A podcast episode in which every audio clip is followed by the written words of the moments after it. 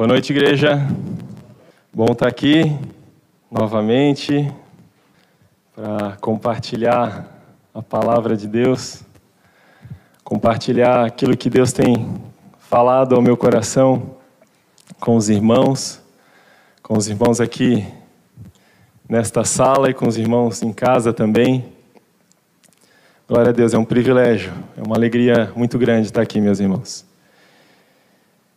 Eu vou compartilhar hoje com a igreja algo que Deus tem falado ao meu coração,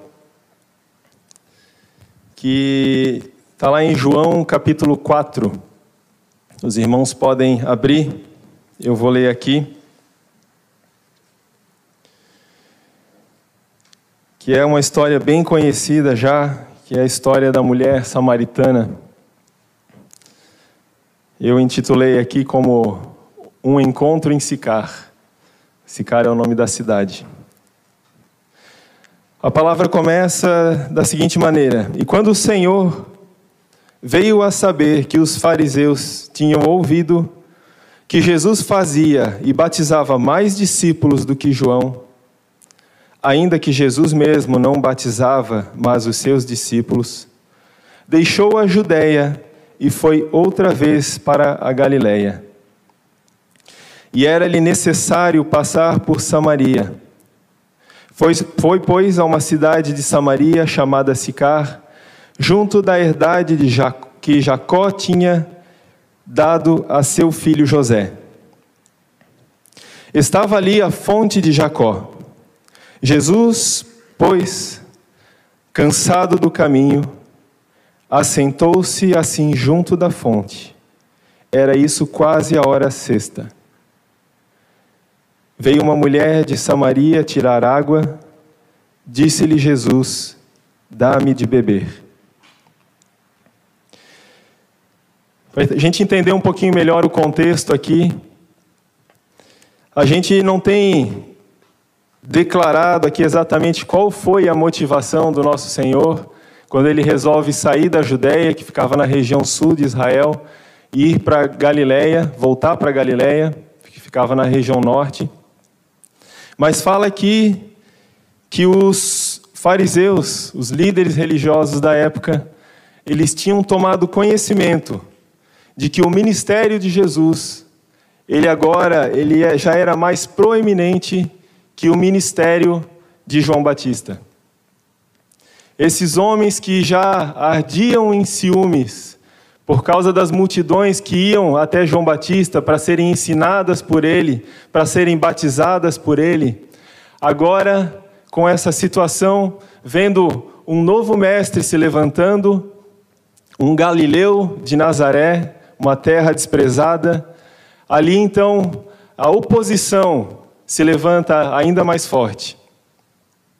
E Jesus, diante dessa situação, diante desse panorama, ele resolve sair ali da Judéia, da região de Jerusalém, e partir para Galiléia. Galiléia fica algo em torno de 60 a 80 quilômetros é, de Jerusalém. Então seria uma caminhada de mais ou menos dois dias.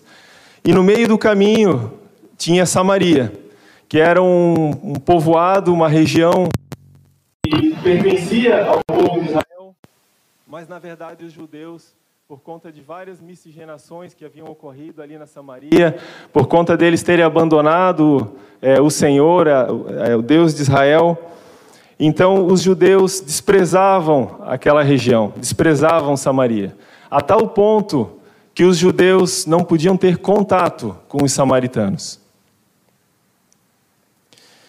Então, nessa caminhada da Judéia até Galiléia, Jesus ele para no meio do caminho em Sicar, que é uma cidade da Samaria. E ali em Sicar, ele para no, no poço de Jacó.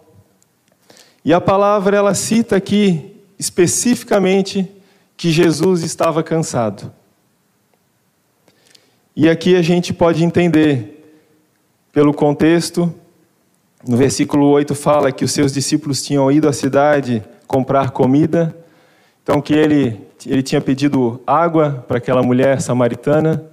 Então ele estava cansado, com fome e com sede. Esse versículo é Jesus cansado do caminho. Esse pequeno trecho da palavra é, faz um, alguns meses eu estava bem abatido e eu acordei de manhã, era um domingo, e eu não tinha muitas forças assim, muita perspectiva para me alegrar, para me alegrar no Senhor, coisas da alma, né? Os irmãos sabem como é que é. Então eu fui, eu desci as escadas quando eu acordei, fui orar e não vinha muitas palavras, mas eu ali clamei por misericórdia ao Senhor e comecei a folhear a palavra para ler da onde eu tinha parado a última vez. E quando eu fui folheando as escrituras, esse trecho aqui me chamou a atenção. Jesus cansado do caminho. E de imediato eu me identifiquei com ele. Eu disse: Senhor, eu estou cansado. E aí eu, eu percebi que havia algo ali que o Espírito Santo queria falar ao meu coração.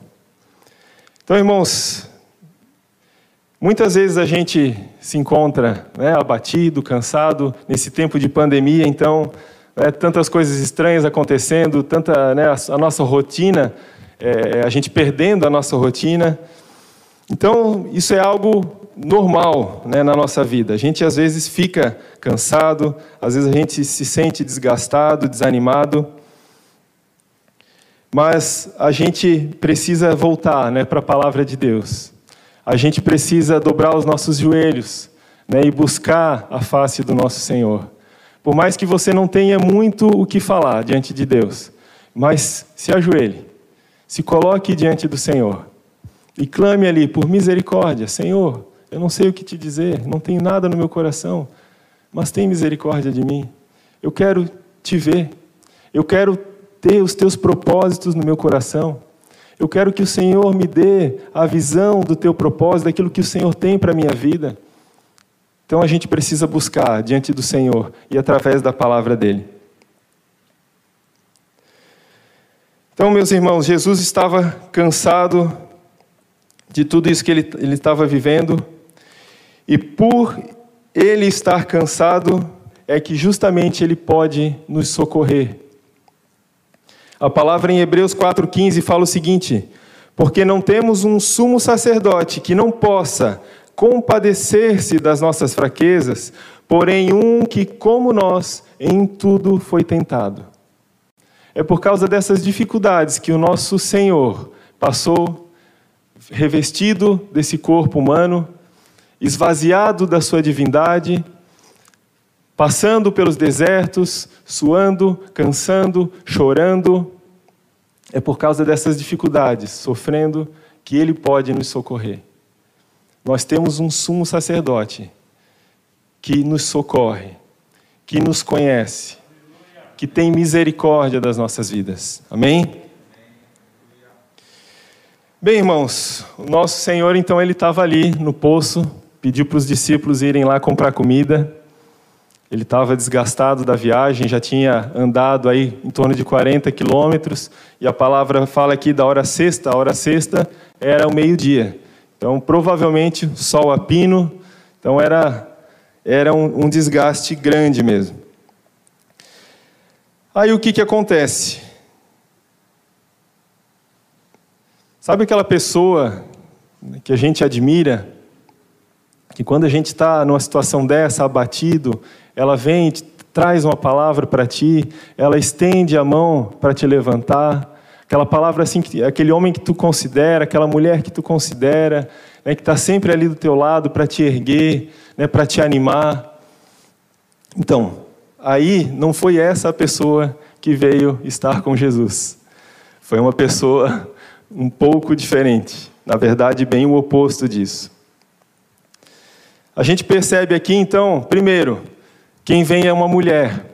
Para nós aqui hoje é quase normal, né? Tudo bem, às vezes a gente é, estar sozinho com uma mulher, às vezes pode chamar atenção, pode gerar um mau testemunho, né? É, talvez algum cuidado aí tenha que ter, mas naquela época, entre os judeus, um homem sozinho com uma mulher não era algo bem visto. Era samaritana, como eu falei, os judeus não poderiam ter contato com os samaritanos. E não só isso, eu não vou ler todo o trecho aqui porque é muito longo, os irmãos, por favor, leiam depois em casa, tá? Senão a gente vai estourar o nosso tempo. Mas a gente percebe que essa mulher, ela tem uma série de dificuldades. O Senhor ele pede água para ela, algo simples, e ela retruca. Né? Depois vocês podem ler ali. Ela diz: Como me pedes água a beber se tu és judeu? Aí o Senhor oferece água para ela ela questiona. Então, meus irmãos, assim, não era uma pessoa fácil. Não era uma pessoa fácil de lidar. Ela começa a levantar questões a respeito de onde deve ser a adoração, sobre quem é o maior, se é ele, se é Jacó, que tinha cavado o poço. Então, Jesus, pacientemente, ele responde cada uma das questões dela. Tem em torno aqui de cinco perguntas que essa mulher faz para Jesus. Ao meu ver, são perguntas inoportunas, porque ela estava ali. A gente vê que ela estava amargurada, na verdade. Ela estava ressentida por causa dos judeus, por causa da situação de vida dela, e ela não queria muito papo com Jesus. Mas o Senhor, ele com misericórdia e com paciência, ele responde cada uma das perguntas dela. E o recheio do bolo ela não só tinha todo esse quadro, como ela já estava no quinto casamento. Então, assim, uma situação no quinto marido, né? Casamento não. Então, uma situação assim, uma mulher, né, problemática. Eu creio assim que nós, né, na nossa melhor é, situação, talvez a gente evitaria, né, discipular, evangelizar uma mulher nessas situações. Que o Senhor tenha misericórdia de nós, né? Porque o nosso Senhor não julgou ela dessa maneira. O Senhor Jesus, ele enxergou por trás daquela mulher, por trás daquela vida devassa, por trás de todo aquele ressentimento, de toda aquela amargura, ele enxergou uma mulher com sede. Uma mulher que no seu interior clamava por água viva clamava por Deus, clamava por salvação. E o Senhor ele conseguiu, ele percebeu essa mulher ali no poço, cansado, desgastado pela viagem. O Senhor ele não se fechou em si mesmo, como muitas vezes nós fazemos. E foi isso que o Senhor falou comigo aquele dia de manhã. Por mais que eu estivesse cansado, por mais que eu estivesse desgastado, o Senhor ele tem um renovo para a minha vida e eu não posso me fechar em mim mesmo. Naquele dia a gente ia a Blumenau, ia para um aniversário, ia estar com pessoas do mundo, ia ter contato com essas pessoas e eu daquele jeito abatido. E o Senhor me levantou, disse: Gustavo, tu tens que ir. Tu tens que ir, tu tens que levantar, porque eu tenho uma obra a ser feita. Então, meus irmãos, nós precisamos enxergar além dessas cascas que muitas vezes nós carregamos, que as pessoas carregam, né, dessa couraça que a gente veste para nos proteger, essa rispidez que essa mulher é, apresentou diante do Senhor, e a gente com paciência, né, levando a palavra de Deus, essa palavra, a palavra de Deus que é viva e eficaz, né? Diz lá em Hebreus: mais penetrante que espada de dois gumes, penetra até a divisão de alma e espírito, juntas e medulas, e é apta para discernir os pensamentos e intenções do coração. Essa palavra, ela vai ali devagarinho, penetrando nos corações, penetrando as nossas vidas, nos salvando, nos restaurando, revelando o nosso interior, tirando, nos despindo dessa casca desse velho homem e nos revestindo do novo. Amém? Aleluia. Essa é a palavra do Senhor, meus irmãos, palavra de Deus para as nossas vidas.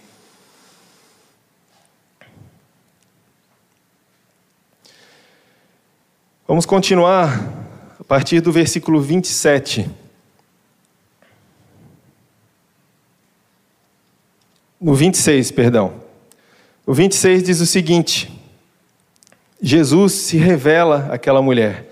Por algumas situações aqui, ele oferece para aquela mulher a água da vida. E ele oferece também, e ele fala aqui, vale, acho que vale a gente ler, voltando um pouquinho, fala no versículo 13 e 14, Jesus disse o seguinte para ela: Qualquer que beber desta água tornará a ter sede, mas aquele que beber da água que eu lhe der, nunca terá sede, porque a água que eu lhe der se fará nele uma fonte de água a jorrar para a vida eterna. Disse-lhe a mulher: Senhor, dá-me dessa água, para que não mais tenha sede e não venha aqui tirá-la. E aí, depois, no, no 26, Jesus disse-lhe: Eu o sou, eu que falo contigo. Ele estava se revelando como Messias. Aquela mulher, mesmo em meio a toda aquela situação de vida, ela aguardava o Messias. Ela esperava pela salvação de Israel. Os judeus não a consideravam, os judeus a desprezavam. Ela era desprezada. Ela era desprezada inclusive na sua comunidade, porque as mulheres elas não saíam meio-dia para ir buscar água no poço. Elas saíam juntas porque era mais seguro e saíam de manhã cedo, né, pra, por causa do calor do dia. Imagina a região desértica. E essa mulher, ela foi sozinha pegar água no poço, meio-dia, porque ela era desprezada em função da sua situação de vida, não só pelos judeus, mas pelos samaritanos. Mas o Senhor alcançou essa mulher. O Senhor ofereceu para ela essa água, a água que aquele que beber não mais terá sede. Continuando o texto: E nisto vieram seus discípulos e maravilharam-se de que estivesse falando com uma mulher. Todavia nenhum lhe disse: Que perguntas ou por que falas com ela? Deixou, pois, a mulher o seu cântaro e foi à cidade e disse àqueles homens: Vinde, vede um homem que me disse tudo quanto tenho feito. Porventura não é este o Cristo? Saíram, pois, da cidade e foram ter com ele. Aquela mulher samaritana que havia aceitado a oferta e bebido da fonte, ela sorve a água da vida e crê no Senhor Jesus, crê no Messias. Ela tem a sua sede saciada e algo ali surpreendente aconteceu. Aquela mulher que havia saído ao meio-dia para buscar água no deserto, num poço distante da cidade, ela deixa o seu cântaro e volta correndo para a cidade. Irmãos, isso me levou a refletir essa cena dela deixando o cântaro para trás, a respeito das coisas que nós precisamos deixar para trás para seguir o nosso Senhor. Vocês conhecem diversos versículos que falam a respeito disso. É, esse né, é um dos fundamentos do ensino do nosso Senhor. Aquele que quiser vir após mim, a si mesmo se negue, tome a sua cruz e siga-me. Aquele que não me amar mais a mim do que a pai, a mãe, a filhos, não pode ser meu discípulo. Nós precisamos deixar muitas coisas para seguir o Senhor. Essa mulher deixou o cântaro, talvez não com peso, talvez até inconscientemente, diante da alegria que ela tinha recebido. Ela tinha estado diante da fonte de vida. Ela olhou nos olhos do Messias. Ela recebeu da vida do Senhor, da palavra dele, o Verbo encarnado, estava ali falando com ela, ministrando ao coração dela, quebrando as barreiras. E essa mulher, ela se enche de alegria, ela se enche de surpresa, porque ela estava ali diante do Messias. E ela corre, ela sai correndo, ela volta para a cidade. Essa mulher, ela tinha sede, meus irmãos. E no versículo 37 do capítulo 7, Jesus diz o seguinte: Pôs-se Jesus em pé e clamou, dizendo: Se alguém tem sede, que venha a mim e beba. Eu pergunto aos irmãos: Você tem bebido dessa fonte? Você tem bebido dessa água viva? Se não tem bebido, o que tem acontecido, meu irmão? Qual o motivo? Por quê? Porque não tem sede?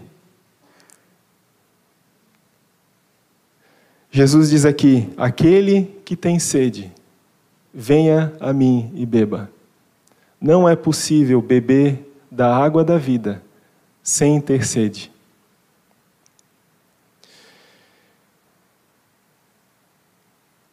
A palavra fala de algumas outras bebidas. Uma delas é o vinho. E muitas vezes que ela se refere a respeito do vinho, o vinho está falando, está fazendo uma analogia a respeito dos prazeres dessa vida. Em Oséias 4,11 fala o seguinte: a sensualidade, o vinho e o mosto tiram o entendimento. E em Efésios 5,18 diz o seguinte: Não vos embriagueis com vinho em que há contenda Está falando especificamente de vinho aqui, mas isso pode ser aplicado a diversas áreas da nossa vida. Naquela época do Velho e Novo Testamento, eles não tinham muitas opções de, de lazer, de entretenimento. É, talvez o vinho ali era. Né, talvez dava para contar nos dedos e o vinho era uma delas. E certamente né, não há problema algum em beber vinho, né? Não é isso que a gente prega e não é isso que a gente vê na palavra de Deus. Mas há sim um grande problema em se embriagar com ele. Da mesma forma, há sim um grande problema a gente se embriagar com as coisas desse mundo. A nossa sede, ela é saciada de alguma maneira, ou bebendo dessa água da vida, ou bebendo dessas outras fontes. Então, meus irmãos, nós precisamos estar atentos. Pedro fala o seguinte: sede sóbrios e vigilantes.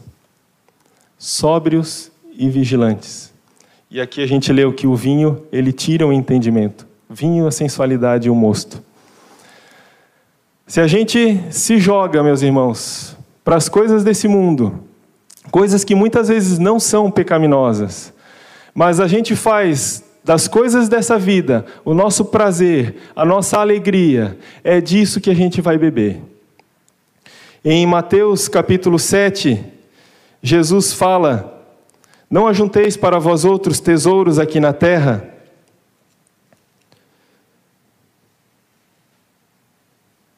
Capítulo 6, versículo 19. Não ajunteis tesouros na terra, onde a traça e a ferrugem tudo consomem, e onde os ladrões minam e roubam. Mas ajuntai tesouros no céu, onde nem a traça nem a ferrugem consomem, e onde os ladrões não minam nem roubam. Significa que eu não posso fazer uma poupança, por exemplo? Significa que eu não posso me preparar para uma aposentadoria? Significa que eu não posso poupar para comprar uma casa? Não, não é isso que a palavra diz. A palavra aqui não está se referindo unicamente a riquezas materiais. Ela está se referindo a tesouros. E fala aqui o seguinte: onde estiver o vosso tesouro, aí estará também o vosso coração. O nosso tesouro pode ser muitas coisas. Uma delas é a riqueza. Mas há muitas coisas, e cada vez mais a gente vê nesses últimos dias, né, nesses últimos anos, um incremento né, cada vez maior de opções de lazer, de entretenimento, de diversão. Jesus ele nos alerta aqui ainda nesse texto, no versículo 25: Por isso vos digo, não andeis cuidadosos quanto à vossa vida, pelo que haveis de comer ou pelo que haveis de beber, nem quanto ao vosso corpo, pelo que haveis de vestir. Não é a vida mais do que o mantimento e o corpo mais do que a vestimenta? E aí ele continua.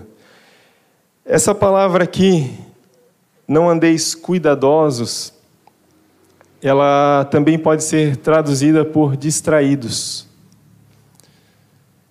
Irmãos, naquela época, como eu falei, não havia muitas opções. Então, o nosso Senhor aqui, ele cita as três mais básicas.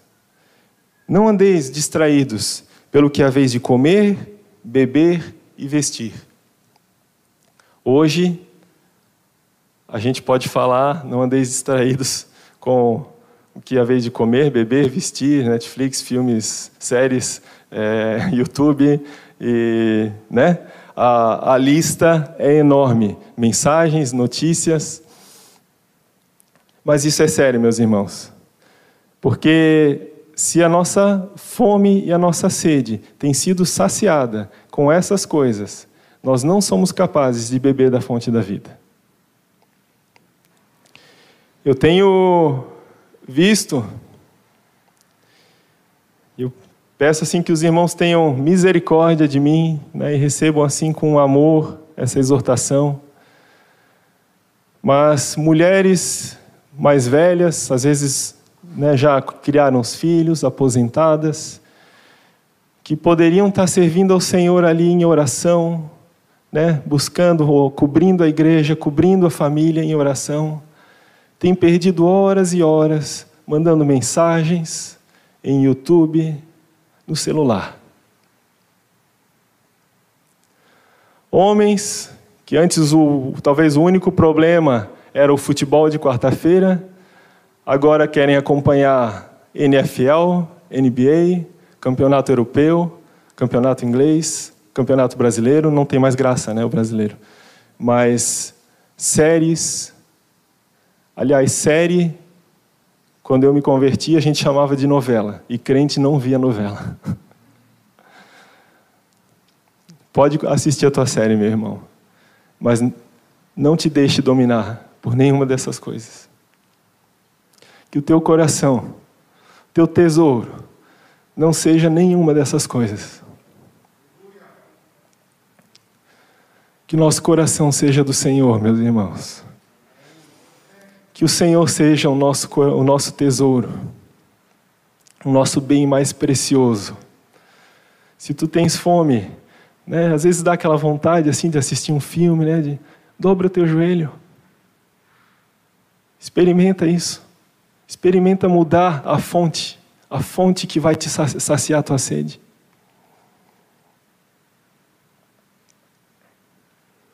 Aos jovens a palavra é a mesma. Vocês precisam se consagrar ao Senhor. Vocês precisam se santificar ao Senhor. Não é só de pecado que a gente está falando.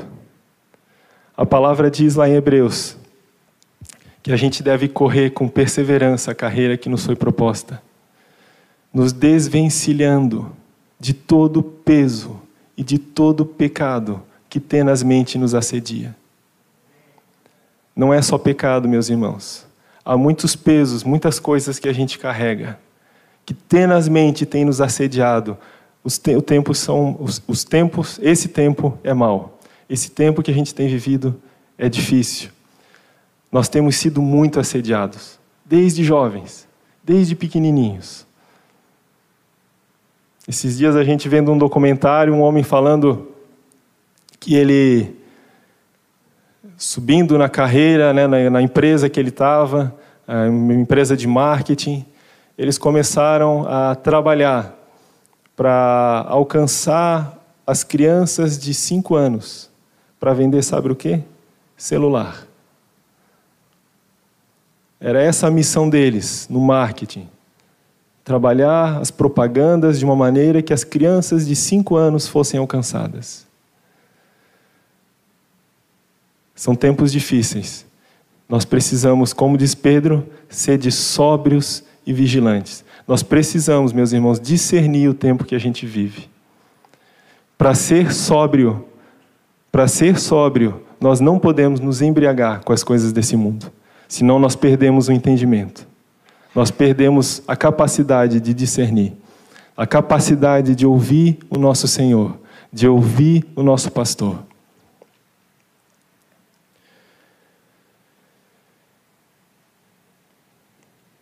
Se alguém tem sede, que venha a mim e beba, diz o Senhor.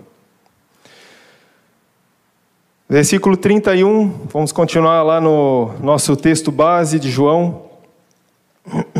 A mulher tinha partido para proclamar o Messias em Samaria.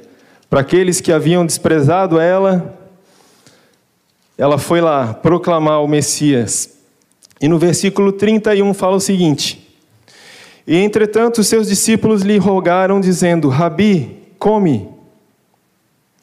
Ele, porém, lhes disse: Uma comida tenho para comer que vós não conheceis. Então os discípulos diziam uns aos outros: Trouxe-lhe porventura alguém algo de comer? Jesus disse-lhes: A minha comida é fazer a vontade daquele que me enviou e realizar a sua obra.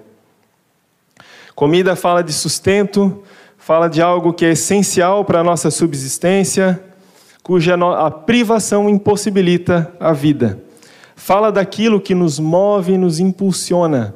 E o que impulsionava a vida do nosso Senhor, aquilo que o alimentava, aquilo que o fortalecia, era a vontade de Deus. Não era o pão, não era a água, mas era a vontade de Deus.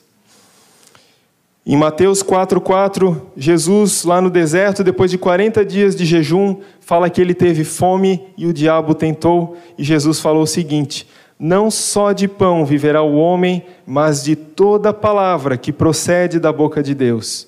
Ouvir e obedecer. O relacionamento do Senhor com Deus Pai provia o seu sustento. A intimidade que ele tinha diante de Deus, ouvia a voz do Pai, e caminhar em obediência por amor ao Pai, era isso que sustentava a sua vida. E é interessante porque é, Jesus poderia ter comido, né? Ele, de certa forma, ele fez uma desfeita. Ele mandou os discípulos irem lá trazer comida. Quando eles chegam com comida, ele diz: hum, Não quero. Ele poderia ter comido e ensinado o que ele ensinou, mas ele tem um propósito nisso.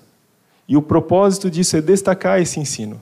É destacar a importância desse ensino a respeito de, do que sustentava a vida de Jesus. Qual era o motor da vida dele? Ouvir o Pai e obedecer ao Pai. Estou dando uma acelerada aqui porque já, já estamos estourando o tempo. Aí no versículo 35 continua.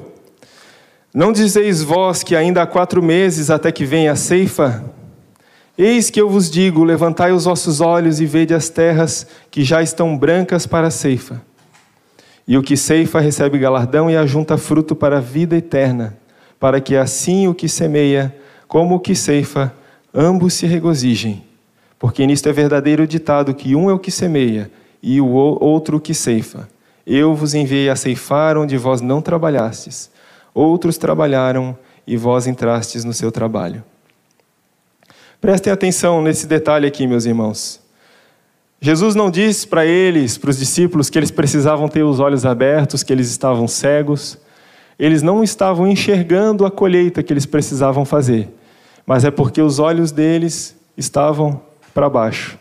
E Jesus diz: Levantai os vossos olhos, erguei as vossas cabeças, vede os campos que já estão brancos prontos para a colheita. E eu quero, meus irmãos, quando eu estava lendo essa palavra, recebendo né, ela do Senhor, orando, né, o Senhor colocou no meu coração é que muitas vezes a gente tem dito que essa cidade é uma cidade árida, uma cidade difícil né, de colher frutos, mas eu quero declarar, meus irmãos, que essa cidade ela está pronta para a colheita. Né? Eu quero exortar os irmãos animar, erguei os vossos olhos e vede os campos. Há muitas pessoas sedentas, há muitas pessoas com fome e sede do Senhor. Talvez tenha algumas cascas aí que a gente precisa trabalhar, que a gente precisa, né, devagarinho, ministrando a palavra. Essas cascas vão sendo quebradas, vão sendo minadas, até que essa pessoa ela recebe a palavra de Deus. Meus irmãos, que o Senhor nos use grandiosamente para proclamar o Evangelho do Senhor nessa cidade, para colher esses frutos que muitos têm plantado. Amém? Meus irmãos, e não poderia terminar de maneira melhor. No versículo 39 fala o seguinte: Muitos dos samaritanos daquela cidade creram nele pela palavra da mulher que testificou: Disse-me tudo quanto tenho feito. Poderia ter uma pregação mais simples do que essa? Ela disse para aqueles homens: Que me disse tudo o que eu tenho feito. E bastou. Aqui diz que muitos creram em Jesus. Indo, pois, ter com ele, os samaritanos rogaram-lhe que ficasse com eles, e ficou ali dois dias. E muitos mais creram nele por causa da sua palavra. E diziam à mulher: Já não é pelo teu dito que nós cremos, porque nós mesmos o temos ouvido. E sabemos que este é verdadeiramente o Cristo, o Salvador do mundo. Meus irmãos, que experiência maravilhosa essa mulher teve. Que quadro maravilhoso esse que tem diante de nós. O nosso Senhor atendendo aquela mulher, mesmo naquela situação, cansado, desgastado da viagem, ele socorre aquela mulher, ele a atende e vem uma multidão para estar com ele. Muitas pessoas vêm para ouvi-lo e eles passam a crer no Senhor e recebem o Senhor em suas casas, a fonte de vida, a fonte que jorra para a vida eterna, na sua casa, ali comendo contigo, podendo olhar nos olhos e ouvir a sua voz. Esses homens eles receberam né, a plenitude do Evangelho, porque eles receberam Cristo em suas casas. Amém? Glória a Deus, irmãos. É isso que o Senhor tem para as nossas vidas. Nós precisamos, meus irmãos, olhar para esses textos, olhar para esses quadros do Evangelho essas figuras que a gente tem diante de nós e nos animar, porque esse é o nosso Senhor. O nosso Senhor, Ele quer estar na nossa casa, Ele quer cear conosco, Ele quer falar conosco, Ele quer nos instruir, Ele quer nos ensinar a obedecer, Ele quer nos ensinar a amá-lo cada vez mais. Amém? Vamos mergulhar nisso, em nome de Jesus. Amém?